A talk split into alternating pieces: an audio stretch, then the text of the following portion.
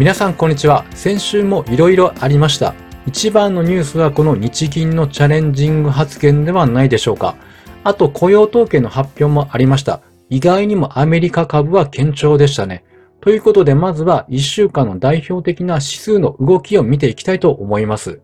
まず日経平均ですが、12月8日は32,307円、マイナス550円安と下げてしまいました。この水曜日の上げが何だったというぐらい木曜日、金曜日は連続で下げてしまいました。ちょっと残念ではあります。もともとメジャー S q の週なので、値動きが激しい週と一般的には言われているので、まさにその通りとなりました。ニューヨークダウは年初来高値を更新してきています。直近の上昇というのは、セールスフォースの決算が好感されたのも押し上げ要因となりました。そして S&P は7月の高値を上抜いてきました。最近金利が低下していても株価上昇しにくかったですが、金曜日ようやく高値更新となりました。そしてナスダック、こちらは終値ベースで高値を更新しました。あと今回ソックスは見てませんが、ソックスはまだ年初来高値は更新していないので、これに続くことが期待されます。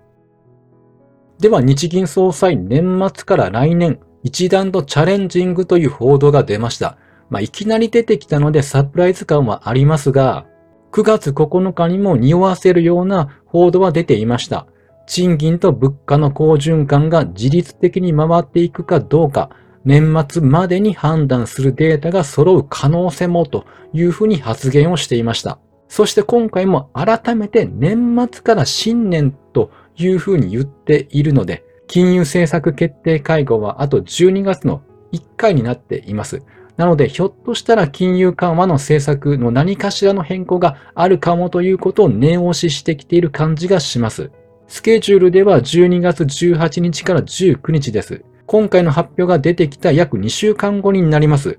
上田総裁になってからは割と事前にそれっぽい記事を出してきて、サプライズ感をできるだけなくして発表ということが今までの傾向としてあるので、今回の会合でマイナス金利解除がひょっとしたらあるかもしれないという状況かなと思います。そしてもう1年前になりますが、日銀ショックと言われる長期金利の変動許容、長期金利を0.5%に拡大するということが突如発表されて日経平均は大きく下げました。もし今回も今年最後の会合でマイナス金利解除の発表があるのであれば、年末という時期的なこともあるのかなと思っています。というのはこちら22年末のチャートになるんですけれども、20日にこのように日銀ショックと言われて2.46%下げました。で、その後は年末まではいいことはなくてずっと下げていました。しかし23年に入ってからはリセットされて上昇しています。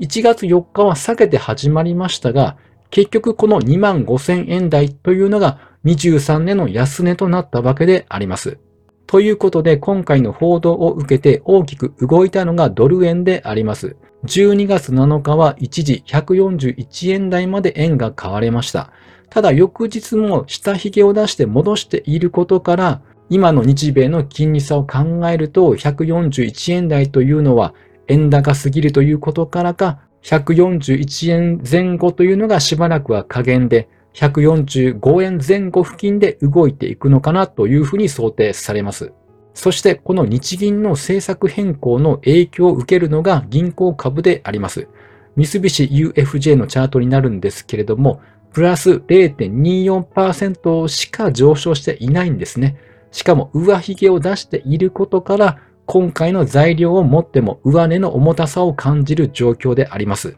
なのでそろそろマイナス金利解除期待などの材料も織り込みつつあるのかなと思っています。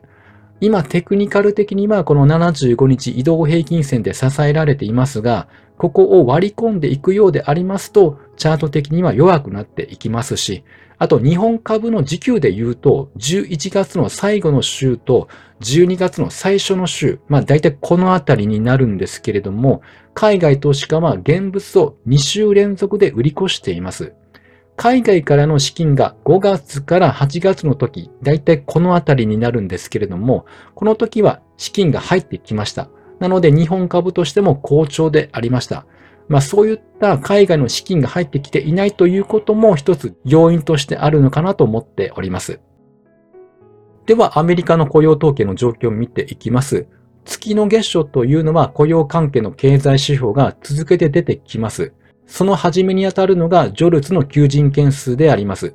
10月の求人件数は61.7万件の減少で873.3万件となりました。これが21年初め以来の低水準ということであります。予想は930万件だったことから下振れしたということで雇用鈍化の傾向が見られています。ということから FRB の利上げの効果が出てきていて、エコノミストは24年第2四半期で利下げになるという見方を示していました。そして2番手の雇用の指標が ADP 雇用統計であります。民間の企業向け給与計算サービスを展開しているデータからの指標になります。予想13万人で結果は10.3万人ということで、こちらも予想を下回りました。このところインフレも落ち着いてきているので、その再燃リスクが軽減されたという見方となりました。ということで、ジョルツと ADP は雇用情勢が弱い傾向が出ているということで、これは今までもありました。でもですね、本番の雇用統計は、それとは真逆の強い数字が出ることが今までもありました。今回も同様の現象でありまして、雇用は依然強いという結果となりました。特に失業率が前回と予想が3.9%に対して3.7%ということでかなり強くなりました。で、平均時給前月比で見た場合、前回が0.2%、予想0.3%、結果が0.4%であります。もちろん雇用者数変化も今回増加に転じてきております。それを受けて利下げ観測が後退しました。早くて3月の20日を見込んでいましたけれども、5月に後ずれしています。まあ、これは現時点でのデータを見ての予測なので、今後もどちらかにずれ込むことが推測されますし、まあ、どちらかというと、早くというよりかは、後ろにずれ込む可能性の方が高いと思われます。で、今回雇用の強い数字が出たにもかかわらず、株価はこのように上昇に転じました。日経平均先物も円安に触れたことからプラスに転じております。で、ここ最近の傾向としては、長期金利が低下しても株が上がらない。まあ、つまり反応しなくなってきていました。まあ、それは金利低下イコール景気後退につながることが意識され始めてきた傾向にあるからということだと思います。そして同じ日に発表があったミシガン消費者信頼感指数ですが、こちらは5ヶ月ぶりに上昇しました。これは消費者マインドを示す指標で、今回速報値でありまして、対象は300人と少ないんですが、強い数字が出たことから、市場は悲観的より楽観的ということを表しております。で、同時に1年先のインフレ期待というのは低下しております。11月の4.5%から3.1%に低下し、21年3月以来の低水準となりました。ということからも景気後退が懸念される中、経済は強く、インフレは低下するんではないかという見方から株価は上昇したのではないかと考えられております。まあ、ぜひソフトランディングへ向かって進んでほしいところであります。はい。では本日は以上となります。ぜひチャンネル登録よろしくお願いいたします。